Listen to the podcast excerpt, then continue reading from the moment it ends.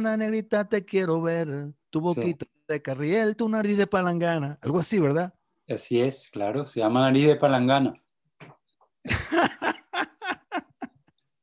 Bienvenido, Fernán. Es un privilegio, es un privilegio realmente tenerte. Es un privilegio que, y, gracias por aceptar esta invitación. Con mucho gusto. Sabes que somos amigos y hermanos de hace, desde niños y para mí es un placer inmenso poder hablar contigo y con la gente que te escucha también.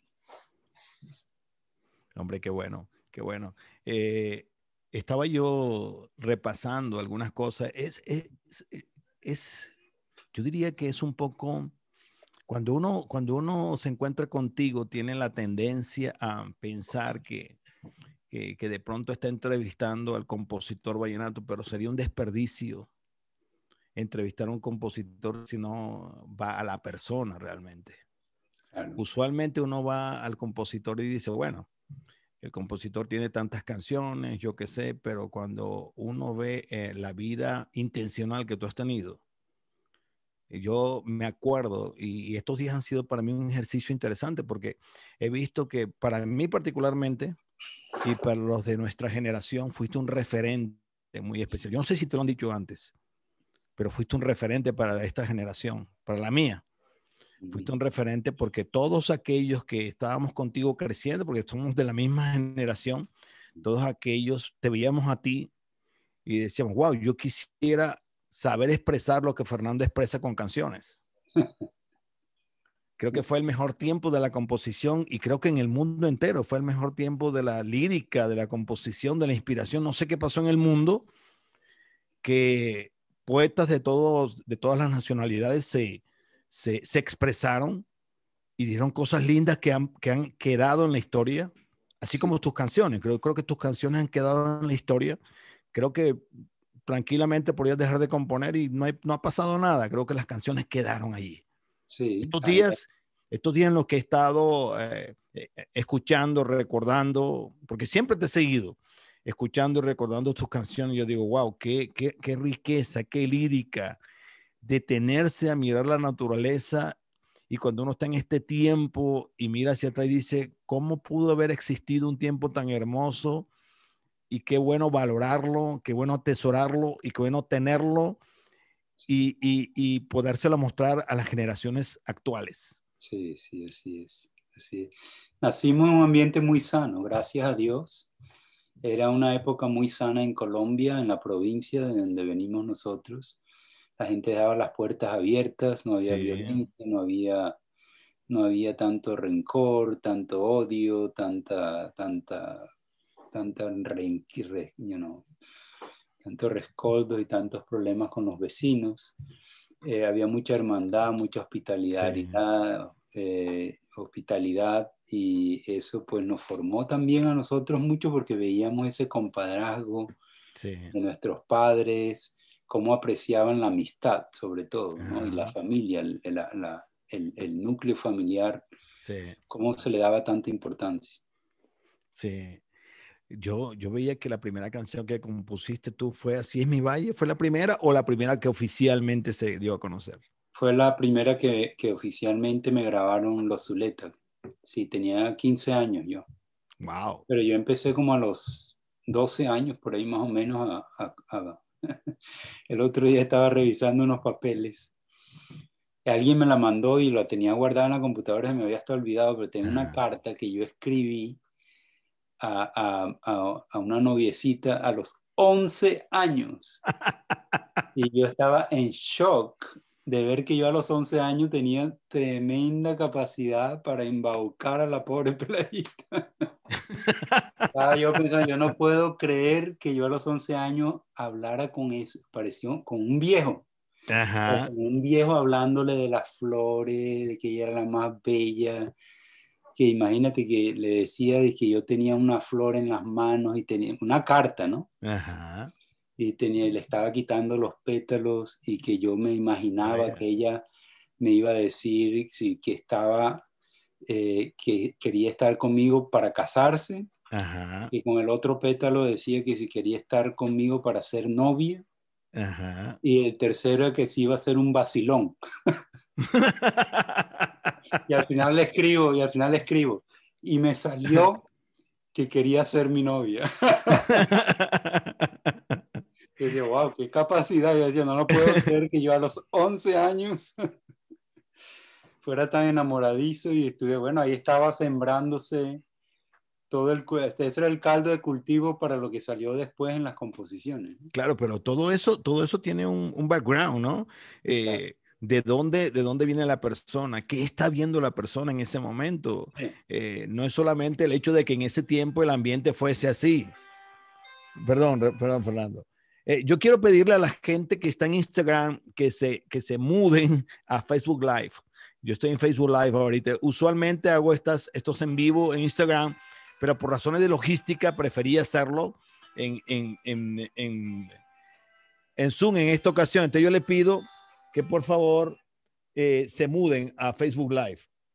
Ya eh, en Facebook Live pueden vernos en Edgardo Alacera o en, o en, o en YouTube también pueden vernos allí. Así que, ah, bueno, igual este programa va a quedar grabado porque para mí este programa representa, mm, es más, he venido pensando en este programa porque me movió emociones, te lo confieso me movió emociones. Una de las cosas que yo, eh, que, que me costó mucho trabajo fue salir de Colombia.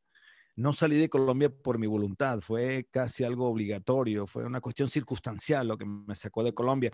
Entonces, el primer día o la primera semana que estoy en Canadá, que no pedía Canadá, yo quería irme a Miami, quería algo tropical. Y cuando ah, estamos aquí la primera semana en esta ciudad que queda en el west de, de Canadá, que es Calgary, eh, nos tocan, nos invitan a un evento y cantan Oh Canadá. Y yo me puse a llorar porque yo quería escuchar era mi himno nacional. Un periodo muy duro, muy fuerte de, aceptar que estaba en Canadá.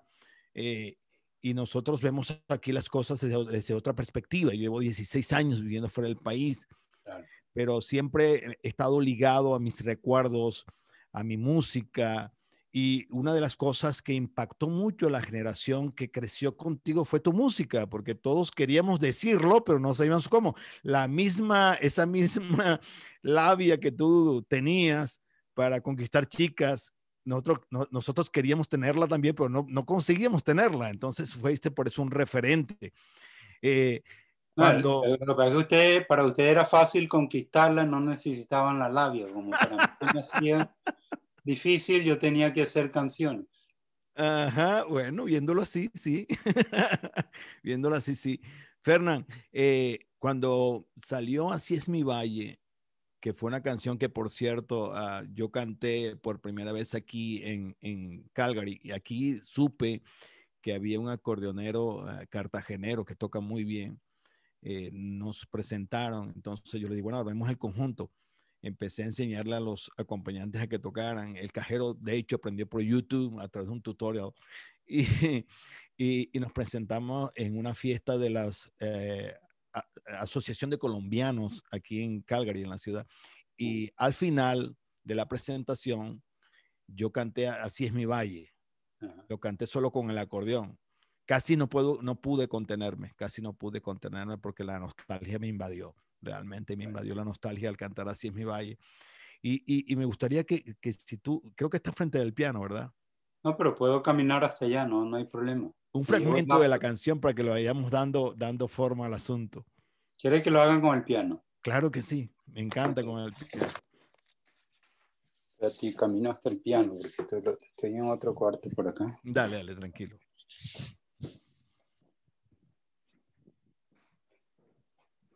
Para los que se están conectando ahorita, la charla de hoy es con Fernando Dangón Castro. Es un, es un exponente de la lírica, de la belleza de la poesía vallenata. Eh, y representa para mí realmente un, un placer poder compartir con, con Fernando este tiempo.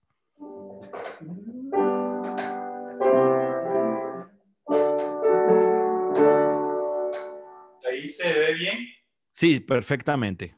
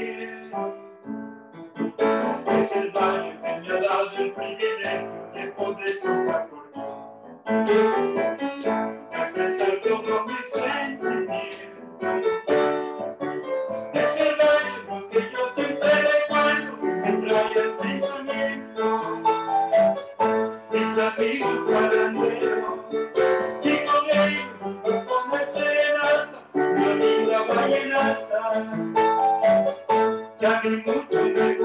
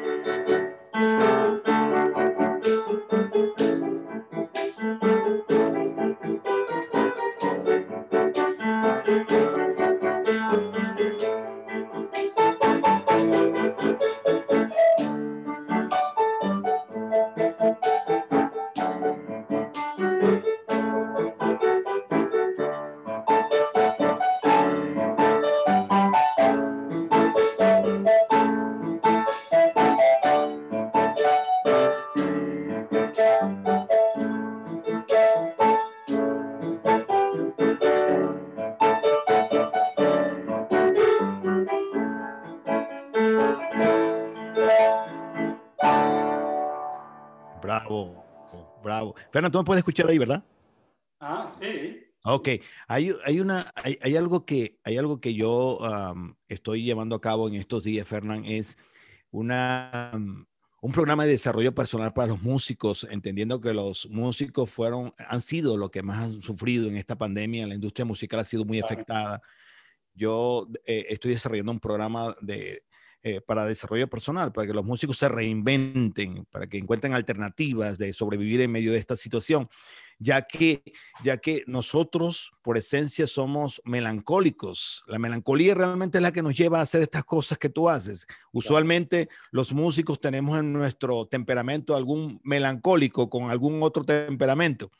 Entonces yo, les, yo, yo creo que en ese tiempo, pues estaba desbordado, eh, el melan- la, la- estaba desbordada la melancolía, la lírica estaba fluyendo. Y, y tú tenías cuántos años cuando compusiste esta canción? Unos 13 o 14 años. sí. ¡Wow! ¿Estabas en Valledupar todavía o ya te habías ido para Estaba Bogotá? en Bogotá, la canción la hice en Bogotá, inclusive la hice en el piano en Bogotá, Ajá, eh, añorando la tierra, ¿no? Pensando en Claro. Y sabes que eso vivía uno muy libre allá, de niño, y sí, de, de- de a los 13, 14 ya estábamos poniendo serenata y éramos Sí. muy avispados. sí, sí, sí, sí. Ahora, en ese tiempo, en ese tiempo en que tú estabas en Bogotá, era, era, era, wow, y sobre todo adolescente, ¿cómo un adolescente podía contener o canalizar su, su bohemia? Porque la bohemia es algo que sale, que fluye y que se desborda si uno no la controla. Entonces, ¿cómo hacías tú a esa edad para controlarla? Sí, Bueno, teníamos un grupo grande de provincianos amigos que nos reuníamos en Bogotá los fines de semana. Sí, Este, así era que compensábamos, ¿no? Entonces teníamos un, yo vivía en un apartamento que era relativamente grande porque nos- yo vengo de seis, somos seis hermanos, sí, yo era el menor y todos ellos estudiaron en Bogotá y cuando se fueron yendo, quedé básicamente yo solo en el apartamento, en un apartamento grande y hacíamos unas fiestas tremendas ahí los fines de semana, todos los, los de la provincia, ¿no?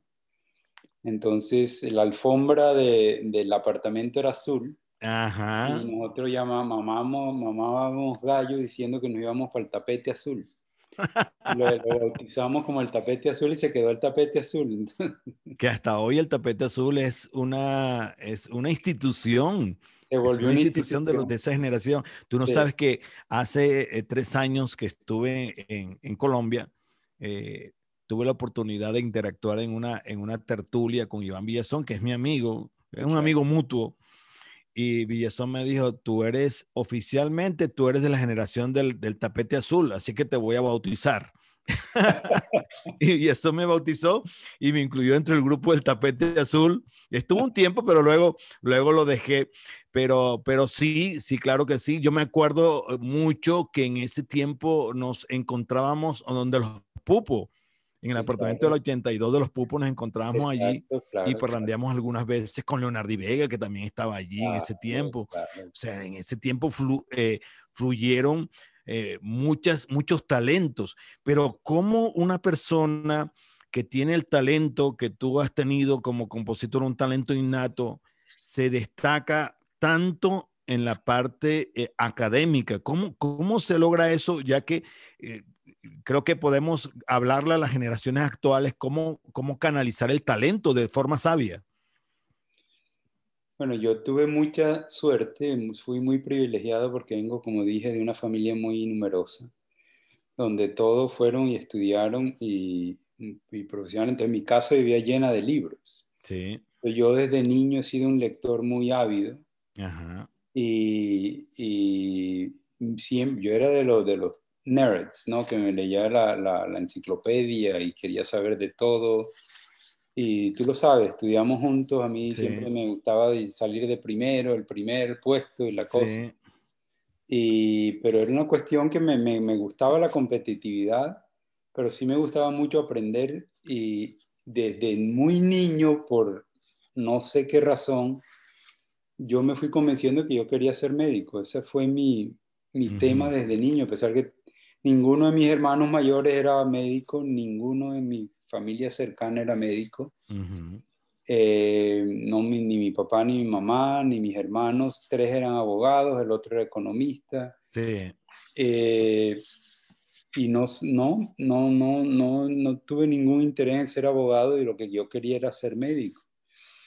Y entonces me fui interesando por, por la ciencia, por la biología, desde muy temprano, ya cuando yo estaba en el colegio en Valledupar, recuerdo, en los primeros años de bachillerato, yo iba a los hospitales para que me dejaran entrar a ver la cirugía y las cosas, y lo conseguía a través de los amigos de la familia y las cosas que eran médicos.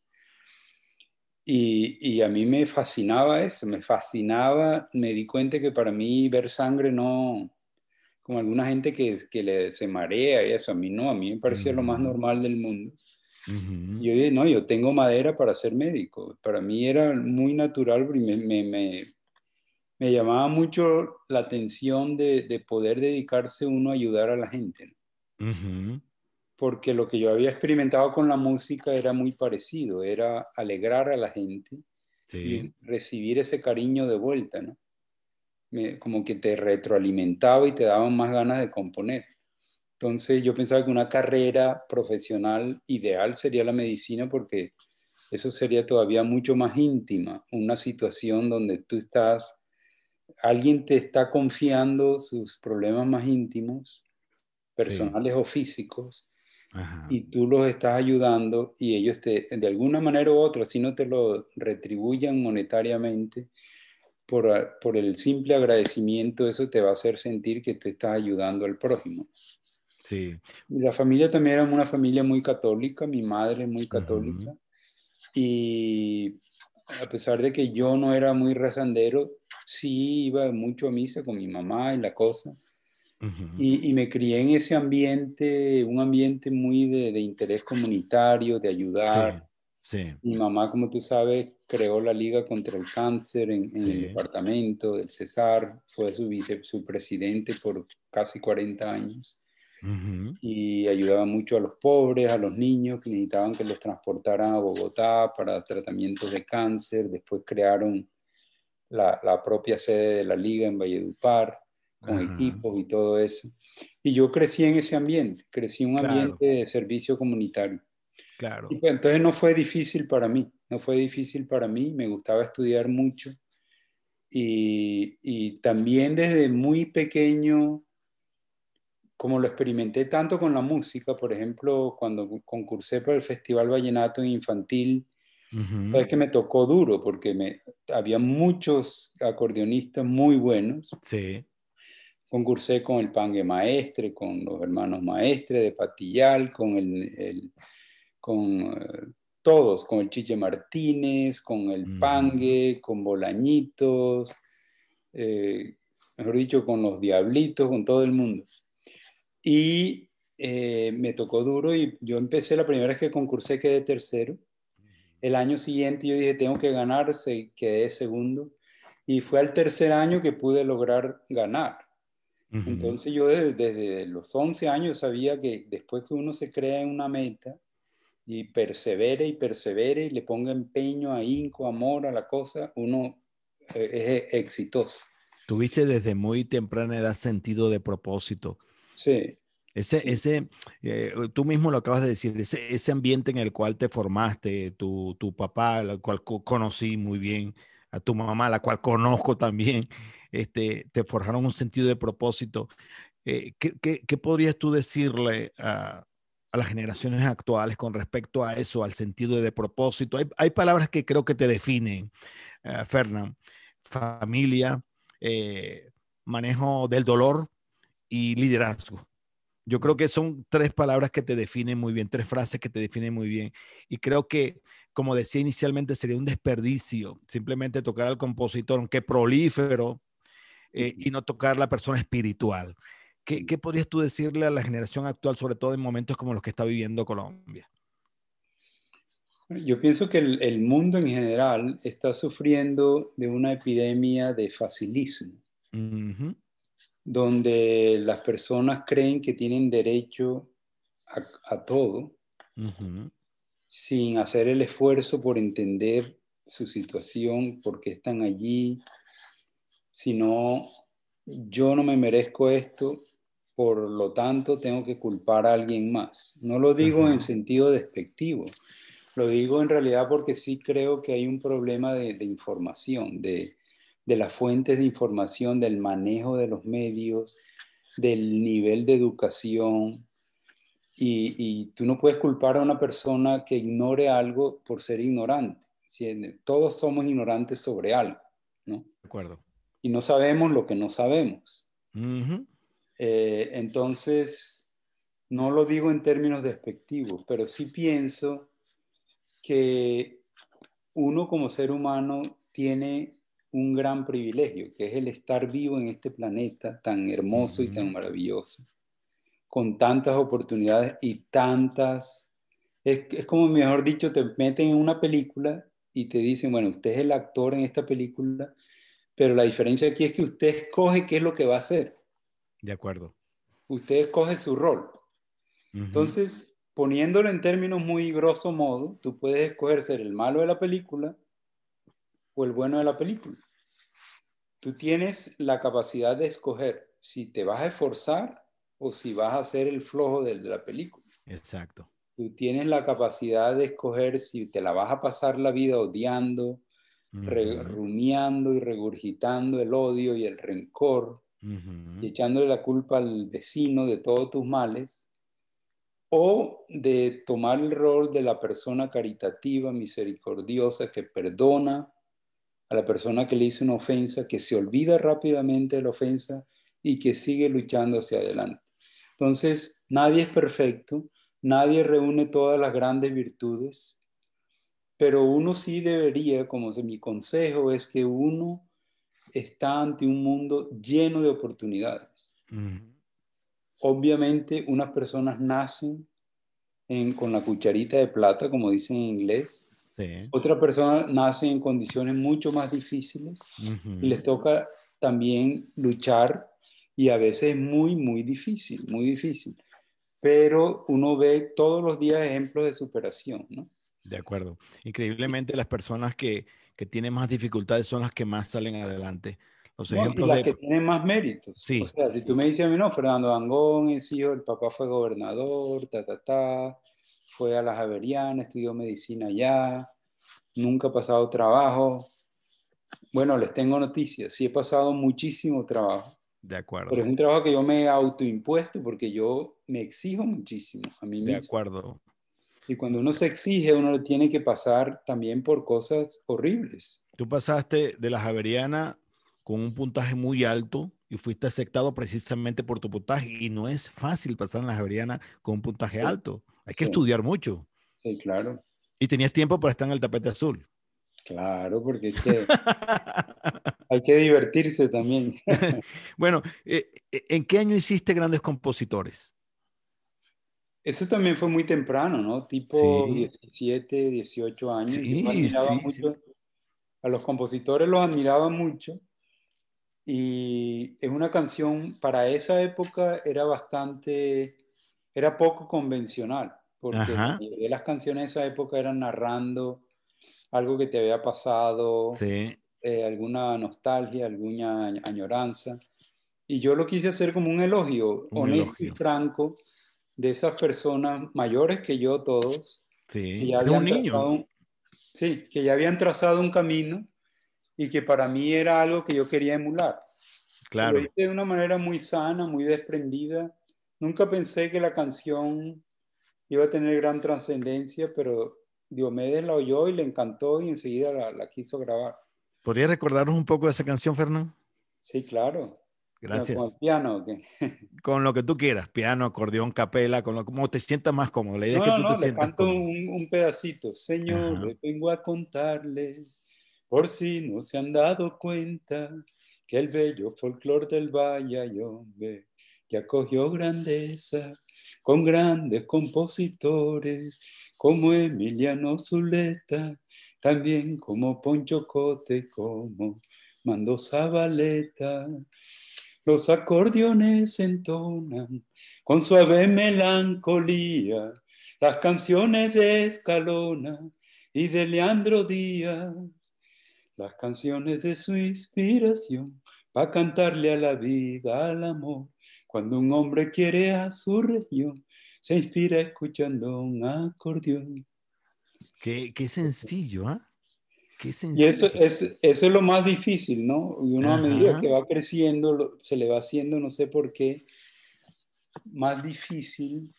Uno pensaría que se haría más fácil, pero lo que pasa es que era tan, tan, fluía tan naturalmente, que ese es lo bello de esas canciones tempranas, que eran muy sencillas, ¿no? Hace, hace unos días tú me, me, enviaste un video y te, lo, y te lo agradezco, un video donde la señora Elisa está riéndose porque tú le estás recordando Coito, el, el, el, tú puedes compartirme algo de eso, porque eso es parte de tu, de tu historia, ¿no? De tu influencia, de tu influencia musical. Sí, bueno, todo esto, el tapete azul, no me lo inventé yo, eso viene también con los genes, ¿no? Ajá. Mi abuelo Aníbal, el papá de mi mamá, Elisa, se llamaba Aníbal Guillermo Castro, fue una persona muy estudiada. Él vino a Filadelfia, estudió contabilidad en, ese tiempo. en esa época. Sí. Eh, y él volvió a Valledupar, pero él lo que le gustaba era el vallenato. Y él vivía con los juglares de la época parrandeando y se iba dos, tres días a parrandear o tomaba en la, en la acera sentado con los amigos. Y eso siempre una pelea con la señora, con mi abuela, ¿no? Y el eh, Chico Bolaños era un juglar de esa época. Claro. Y Chico Bolaños le hizo él una canción porque había un mito de un pájaro que se llamaba el coito, con tilde en la i, no sin la tilde. y el, el pájaro coito le cantaba a la gente y cuando le cantaba, según la leyenda, se moría la persona en pocos días. ¡Wow! Entonces era la leyenda que había en el pueblo. Entonces a Chico Bolaño se le ocurrió para sacarlo de la casa, para ir a parrandear, hacerle una canción que se llamaba El Coito. Ajá. Le dice, oye Aníbal, levántate, que te canta Bolañito, que si no te levantáis, hombre, que te va a cantar el coito. Porque el que le canta lo tienen que llorar, porque el que le canta lo tienen que enterrar. Lloran las mujeres, lloran las muchachas, porque el que le canta, de esa no se escapa. Entonces, mi mamá, ella siempre tarareaba esa canción, porque ella le causaba mucha risa la canción que le habían sacado a su papá. Sí, la y ella recordaba que cuando ella era niña, cuando ella era niña, o sea, imagínese esa época, mi mamá hoy en día tiene 95 años. Sí. So, hace 90 años mi mamá estaba escuchando esa canción. Ajá. Y se la cantaba a su papá y su papá se reía cuando ella le cantaba la canción. Wow. Este, yo esta vez que estuve en Valledupar hace dos semanas, Ajá. me acordé de la canción porque ella siempre andaba tarareando. Y, y, me puse a revisar en el internet, esa canción no la han grabado, ¿no? Una canción antigua, vallenata. Y se la empecé a cantar a mi mamá y mi mamá, la cara de felicidad. Sí, sí, sí. yo vi- Perfectamente. yo vi el de video, increíble. Fernán, ah, hace, hace unos meses eh, el Chula Solano me mandó una canción eh, que tú hiciste con tu voz, incluso la- me, la, me la envió, una canción donde tú estás hablando del- del- de la desaparición de un acordeón, eh, eh, que en una parranda se desapareció, el coche lo tomó, el nenón Solano, eh, y me cuentan, me, me contaba mi hermano Ernesto, o Elías, no recuerdo cuál de los dos me contaba que parece que te devolvieron el acordeón después de, de cuántos años? 40. 40 años. ¿Qué- ¿Cómo, cómo es la historia? Una historia macondiana. Sí, que nosotros venimos de Macondo, en realidad somos. Sí, definitivamente. Todo lo que vive uno en Valledupar es así, estilo realismo mágico. Bueno, Ajá. estábamos en tapete azul parrandeando y yo tenía varios acordeones, ¿no? ¿En qué año fue eso? No, eso, pudo- eso fue hace 35, 38, 40 años. ¿no? Wow. Eh, pelados todavía, ¿no? Eh, y estábamos con el Cocha, estaba el Nenón Solano, estaba Iván Villazón. Iván, antes de hacerse famoso, iba mucho a mi apartamento porque yo tenía Sí. el piano y Claro. los acordeones, y él a veces llegaba a las 5 de la mañana y me tocaba la puerta y yo le abría y le tocaba el piano y él cantaba. Ajá. ¿Me entiendes? Eh, pero todos éramos la gente del mismo barrio en Valledupar, básicamente. Sí, sí, sí. Sino que estábamos viviendo en Bogotá y para nosotros era una gran alegría encontrarnos allá. Claro. Así fuera a las 5 de la mañana en un día de semana. Entonces, en una parranda de esas, había mucha gente. Me acuerdo que había bastante gente. Pero ellos se desaparecieron de la fiesta. Y ya tarde, ¿no? Se fueron de la fiesta. Y yo al día siguiente me di cuenta que me faltaba un acordeón. Y esos bandidos seguros se me llevaron el acordeón, quién sabe. Algún día esto me lo traen, ¿no? Ajá. Total es que nunca me lo devolvieron. El acordeón lo cogieron esa misma noche y fueron y lo llevaron a una casa de empeño para recibir plata y para comprar tragos, ¿no? Eh, yo después supe el cuento, pero a mí me daba era risa porque nosotros éramos como hermanos, ¿no? Sí, claro. Y yo dije, bueno, algún día me la pagan. Yo esta no, no me olvido, no me olvido. Entonces se las dejé calladitas, Ajá. haciéndome el que no me había dado cuenta. Entonces, habían pasado ya como 15 años y cuando me encontraba con el coche le decía, ah, coche, y mi acordeón, el que te llevaste y lo empeñaste. Y el tipo, "Ah, ¿cómo así? ¿Se acuerda? ¿Se acuerda?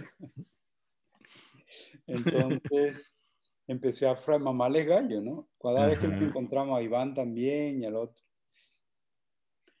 Y cada, eh, hasta que la última vez que me vi con, con el coche hace como tres años un festival, me dice, no se me ha olvidado el acordeón, te voy a dar uno nuevo, te lo voy a devolver. Entonces ahorita que estuve, ah, Ajá. desafortunadamente por la pandemia no pudimos hacer más alaraca con la cosa, que Sí, queríamos montar una ceremonia especial para la devolución del acordeón que fue empeñado.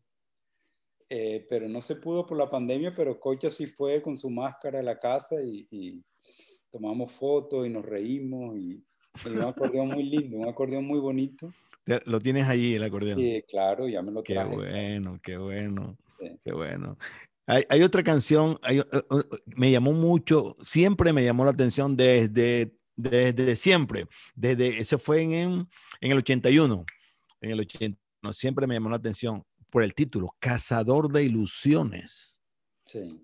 Aquí viene, aquí viene el título Cazador de Ilusiones. En ese tiempo que todavía era un muchachito. Sí, siempre enamoradizo. Eh, y yo siempre era muy nostálgico, muy melancólico. Sí.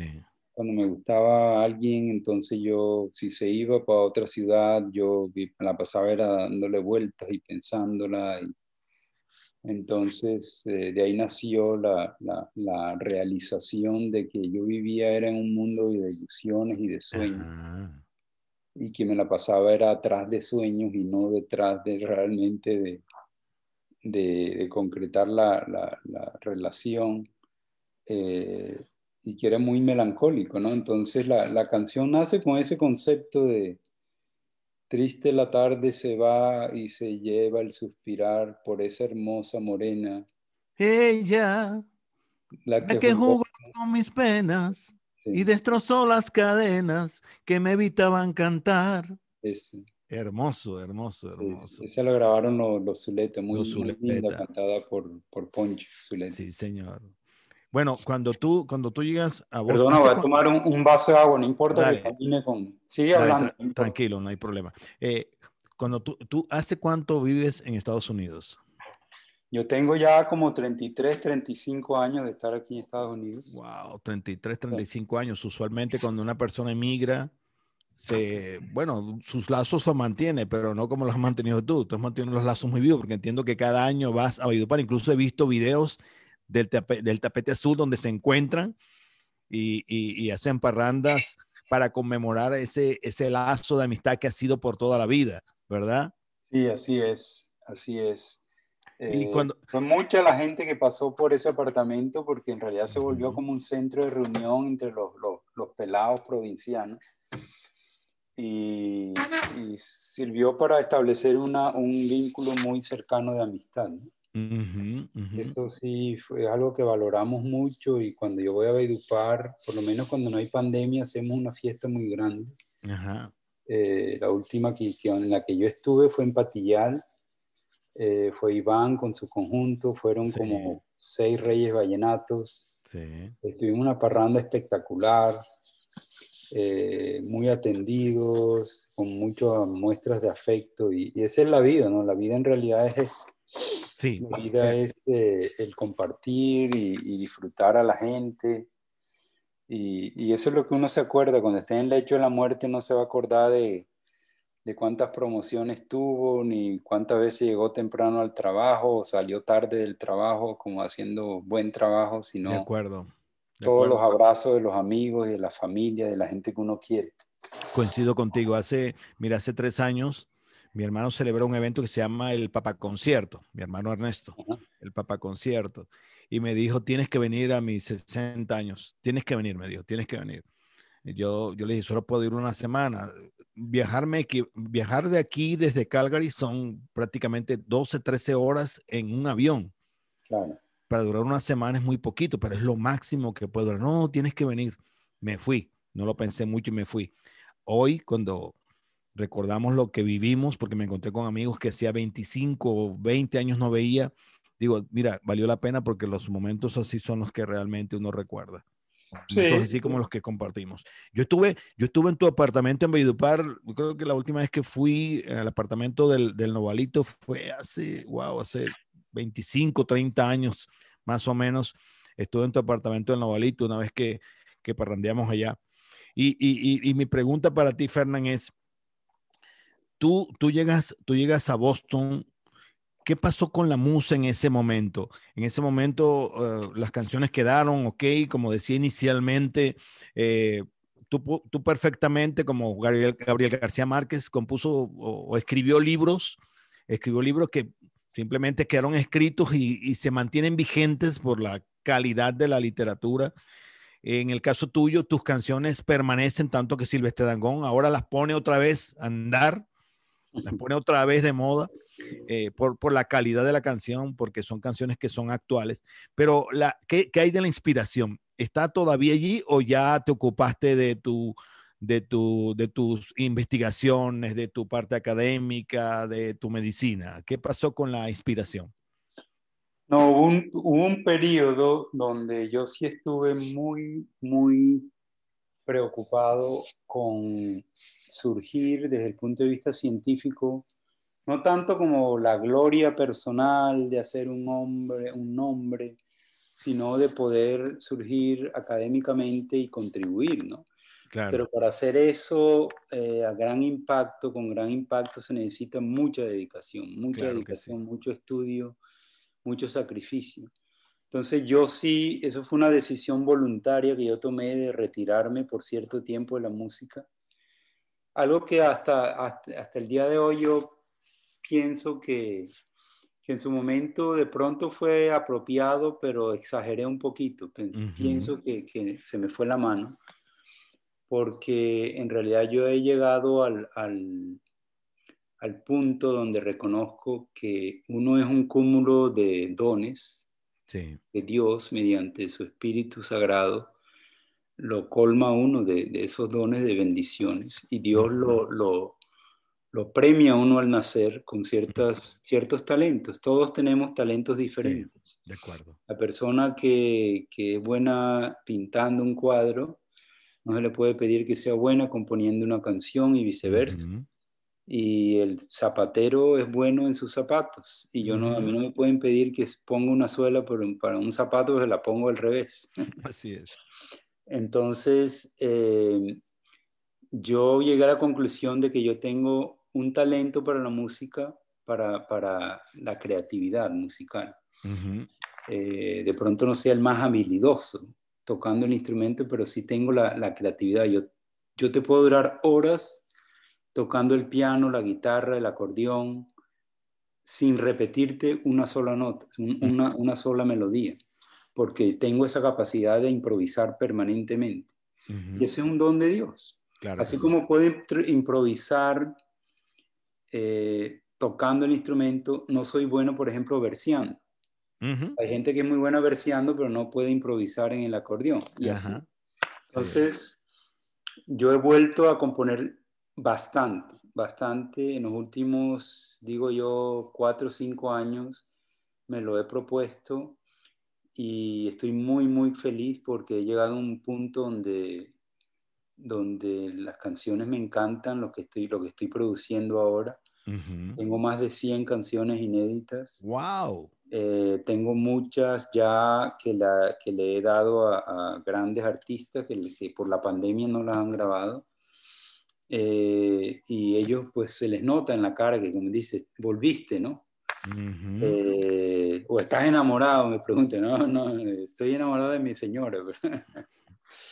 Pero, pero se dan cuenta de que, de que la musa está ahí viva, está viva y coleando. Eh, lo importante es eso, lo importante es reconocer uno que son talentos y entonces tú puedes al mismo tiempo como te dedicas a la medicina, también lo puedes dedicar a, en tus ratos libres a, a, componer y a cantar y eso te hace feliz, tú estás ejercitando los dones que Dios te dio. Para, para lograr eso, se porque me da la impresión de que eres colérico, melancólico, ¿verdad?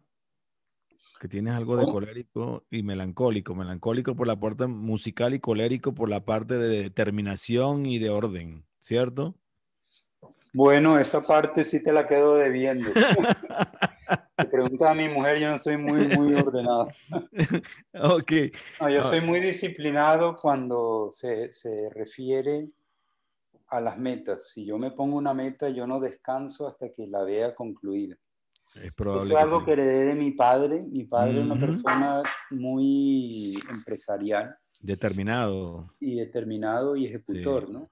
Sí. Y, y, no sé, es algo que, que, que, yo lo llevo por dentro. Si yo decido que voy a hacer un proyecto, o que me voy a leer un libro, yo nunca puedo dejar un libro empezado. Yo tengo que terminar el libro hasta la última página. Y así es con los proyectos. Si yo hoy digo, bueno, voy a hacer este proyecto, lo tengo que hacer lo tengo que, que, ver hasta que haya producido los frutos, básicamente.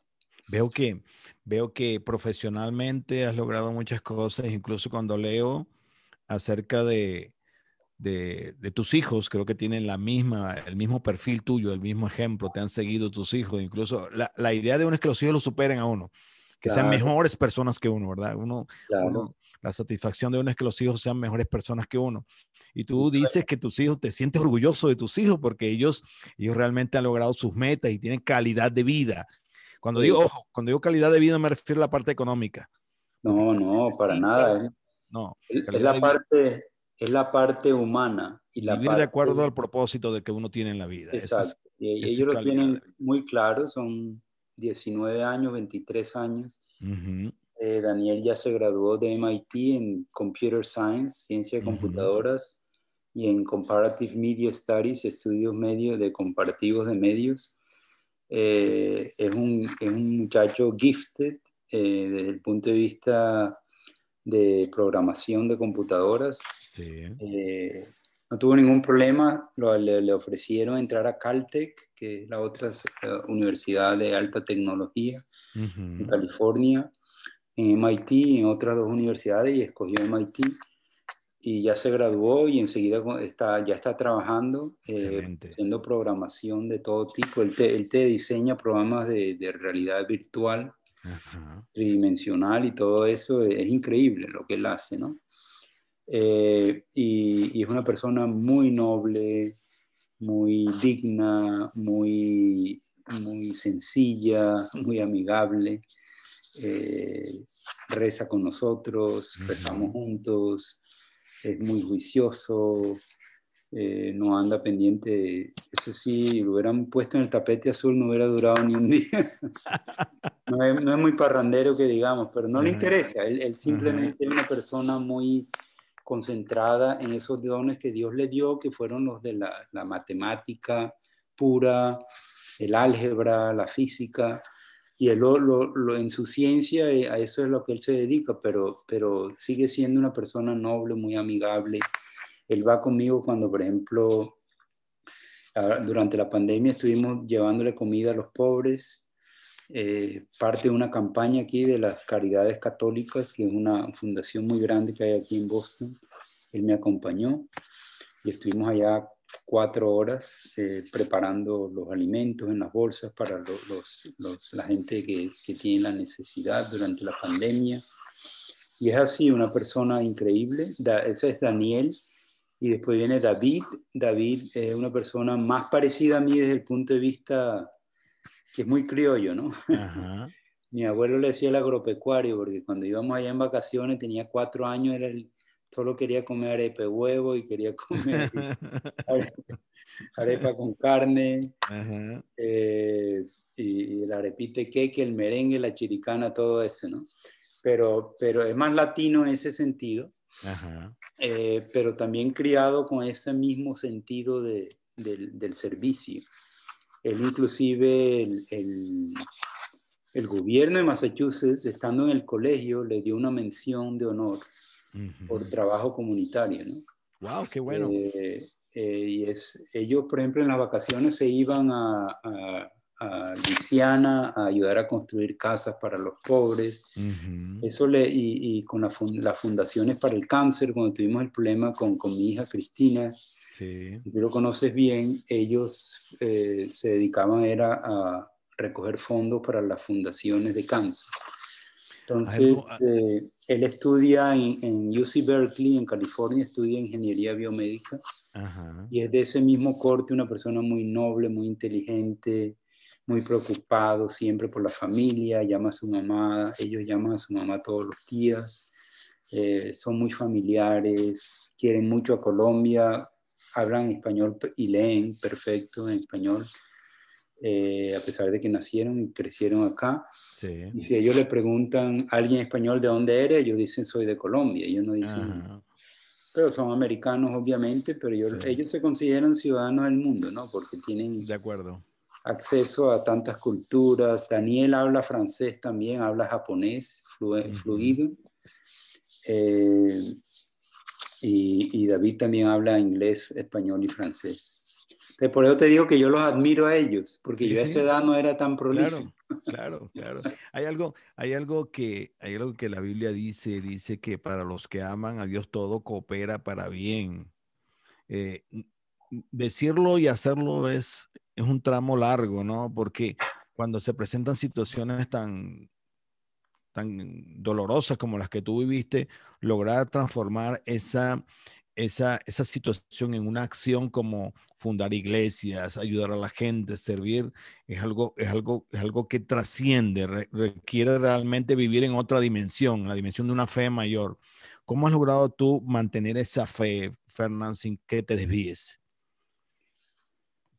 Bueno, para mí Cristina, mi hija, mi hija, para los que no lo saben, eh, a los seis años fue diagnosticada con un cáncer bien maligno, agresivo. Tenía metástasis, nueve metástasis en el cráneo y en la columna vertebral, pero era un tumor del, del, pecho, del tórax.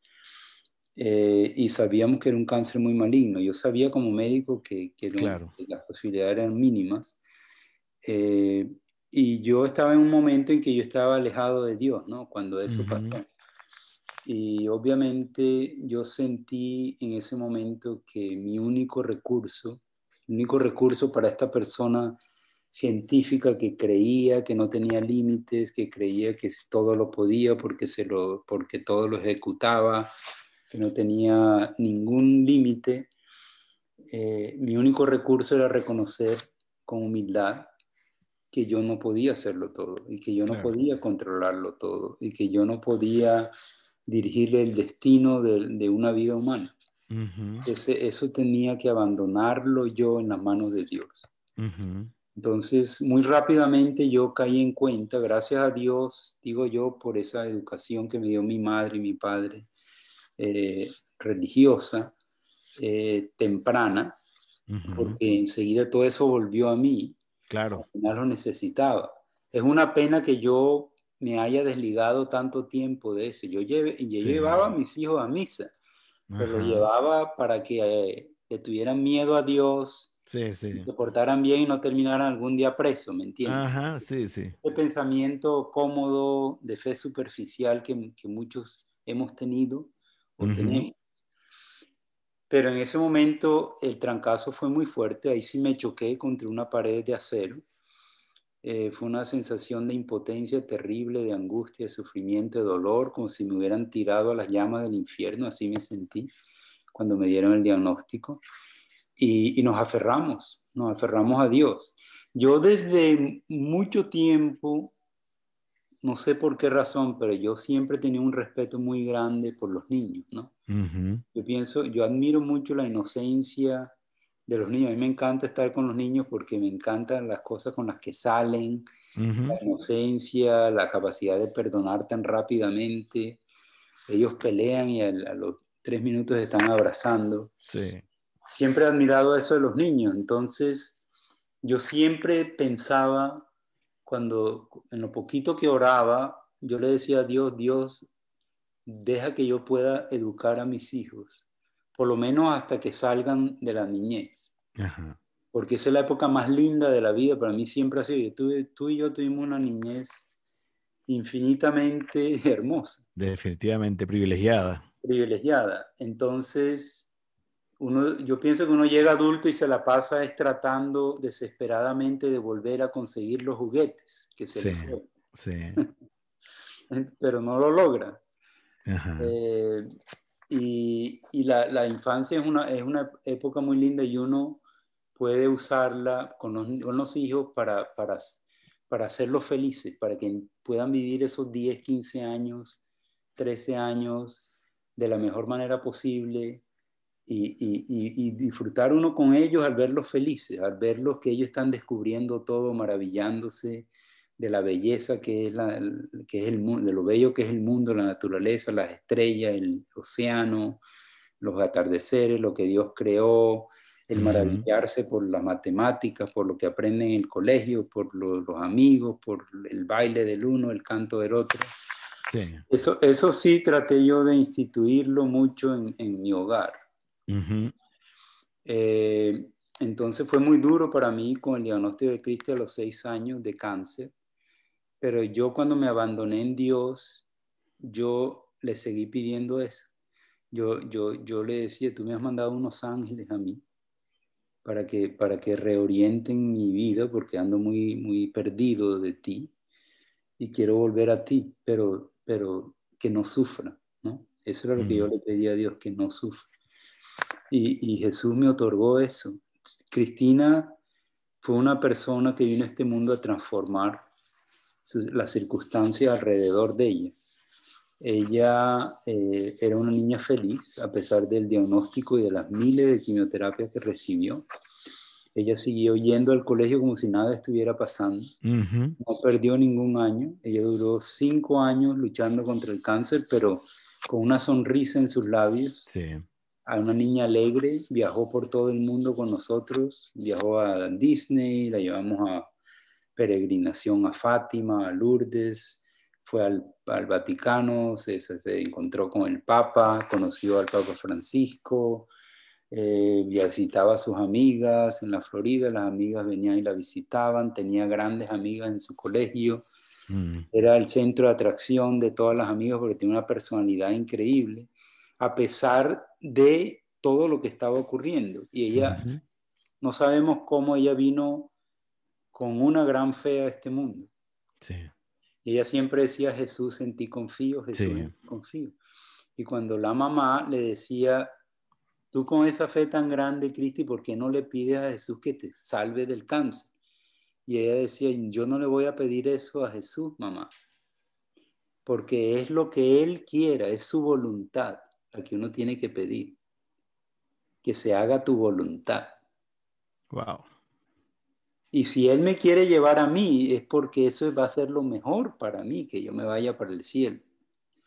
Y le decía, uno no tiene que pedir por uno, uno tiene que pedir en este orden. Primero, por el amor de Dios, después por su Hijo Jesús, después por los santos o por las, depende de lo que tú creas, la Virgen María, todo eso.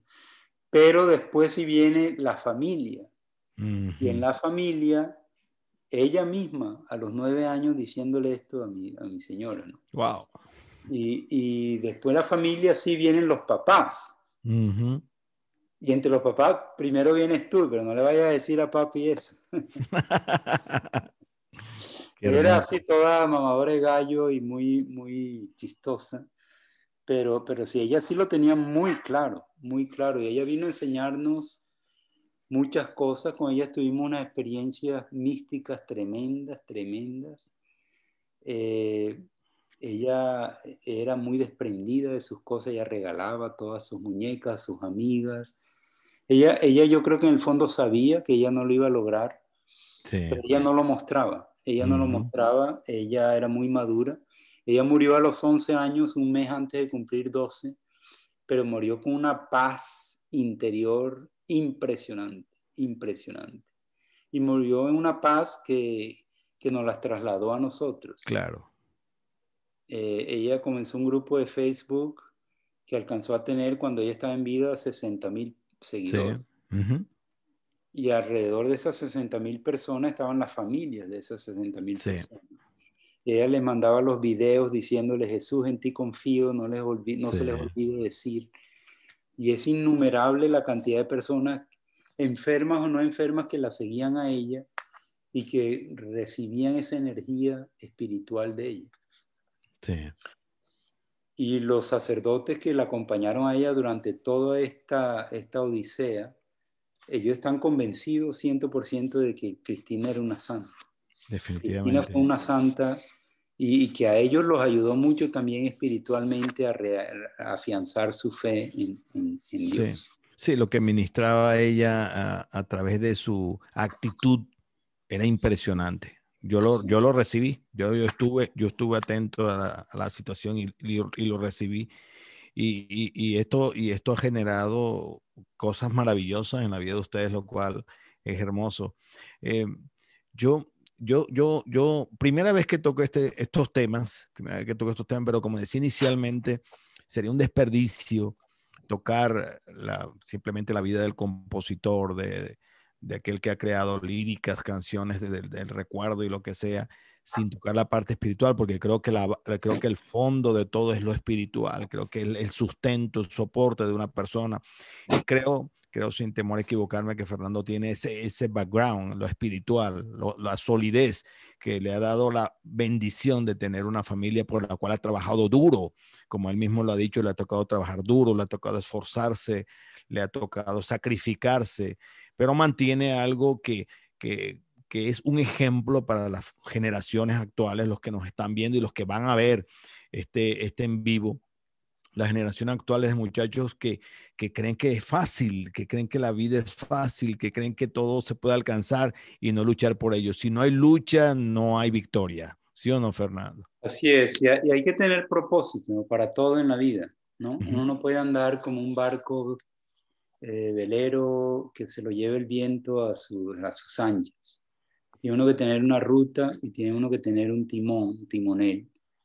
Y, y uno tiene que tener un destino, una brújula para saber un norte, para saber dónde va. Para mí, en esta etapa de mi vida tan fuerte, por todo lo que he pasado, todo lo que he aprendido, fue una experiencia muy fuerte, pero una experiencia que me forjó a mí, a mi señora y a mis dos hijos y a mi familia extendida y a mis amigos extendidos de una manera muy, muy fuerte, pero muy profunda.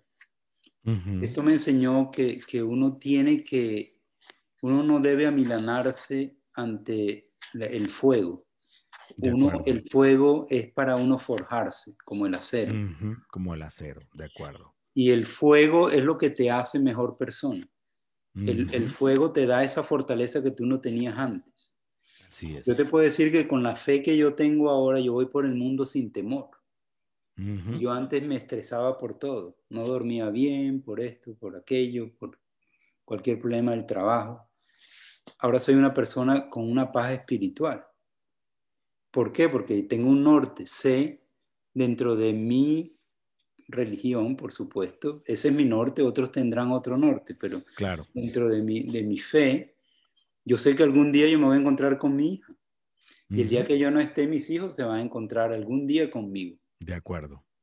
Según las promesas de Jesucristo. Así es. Entonces, si de verdad lo creemos, porque una cosa es creer que eso fue una cosa bonita que pasó hace dos mil años y que bonito y que simbólico, pero hasta ahí llegó, eso no es creer. Creer es de verdad creer en la vida eterna. Y si tú crees en la vida eterna, entonces, ¿por qué vas a tener miedo?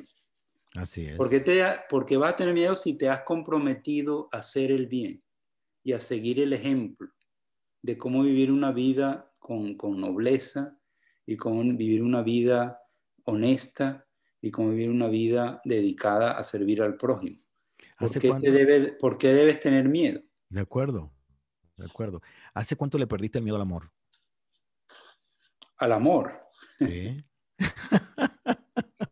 Ese miedo al amor era el miedo que tenía la vecina de enamorarse de, mí. ¿Pero tú alguna vez le has tenido miedo al amor? Sí, claro, todos le tenemos mucho miedo al amor.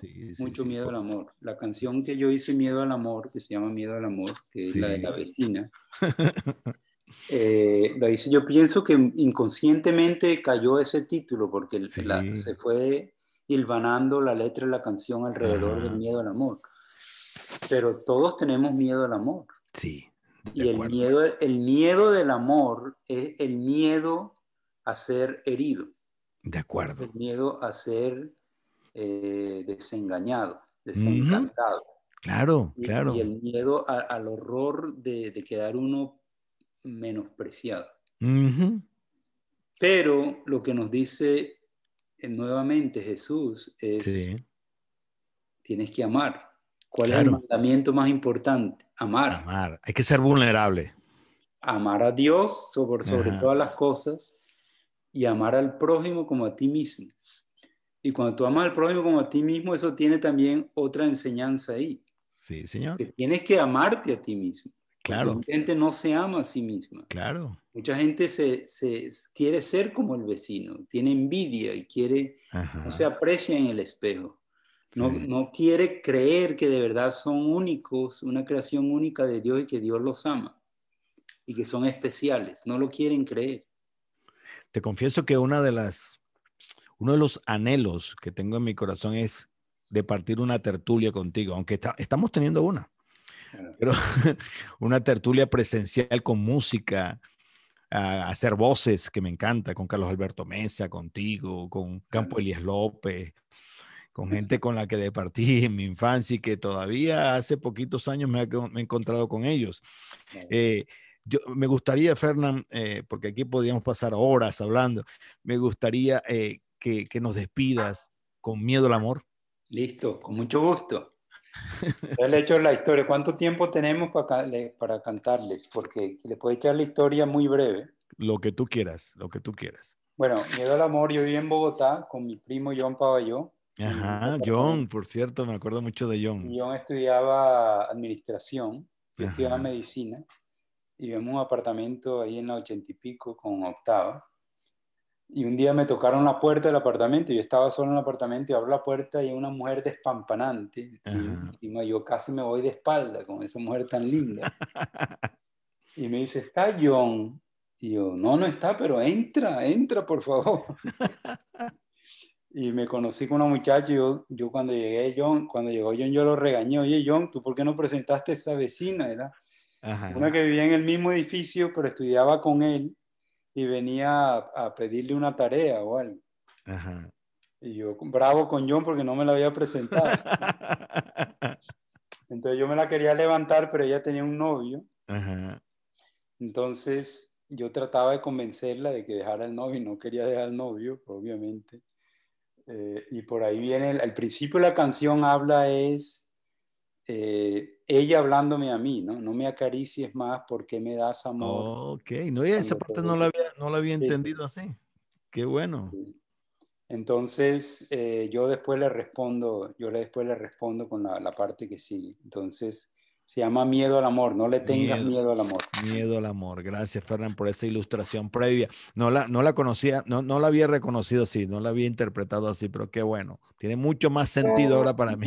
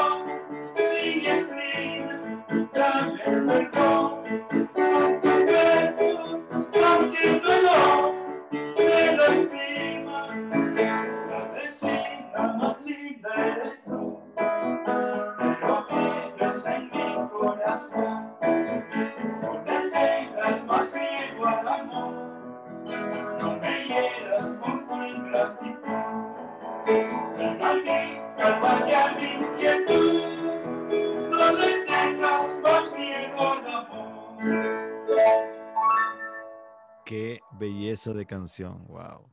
Fernán, la verdad, eh, gracias por tu tiempo. Sé que eres un hombre con una agenda bien ajustada, pero gracias por este tiempo porque Sé que, bueno, a mí me edificó mucho y va a edificar a muchas personas que lo van a ver posteriormente.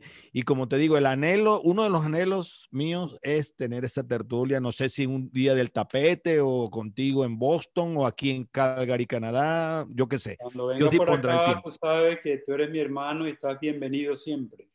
Gracias, Fernán. Gracias. Además, ya te bautizaron del tapete azul, o sea que ya, ya tienes el pase para entrar. Gracias, de verdad. Eh, bendiciones a tu familia, de verdad, bendiciones a tu familia. En tiempos difíciles como los que estamos viviendo, la consistencia de los valores nos soporta, nos soporta y la fe en Dios. Así que, hermano, gracias de verdad. Muchas gracias a ti, Edgar. Un abrazo. Bueno, Fernán. Hasta luego, que descanses. la familia. Con mucho gusto, Fernán.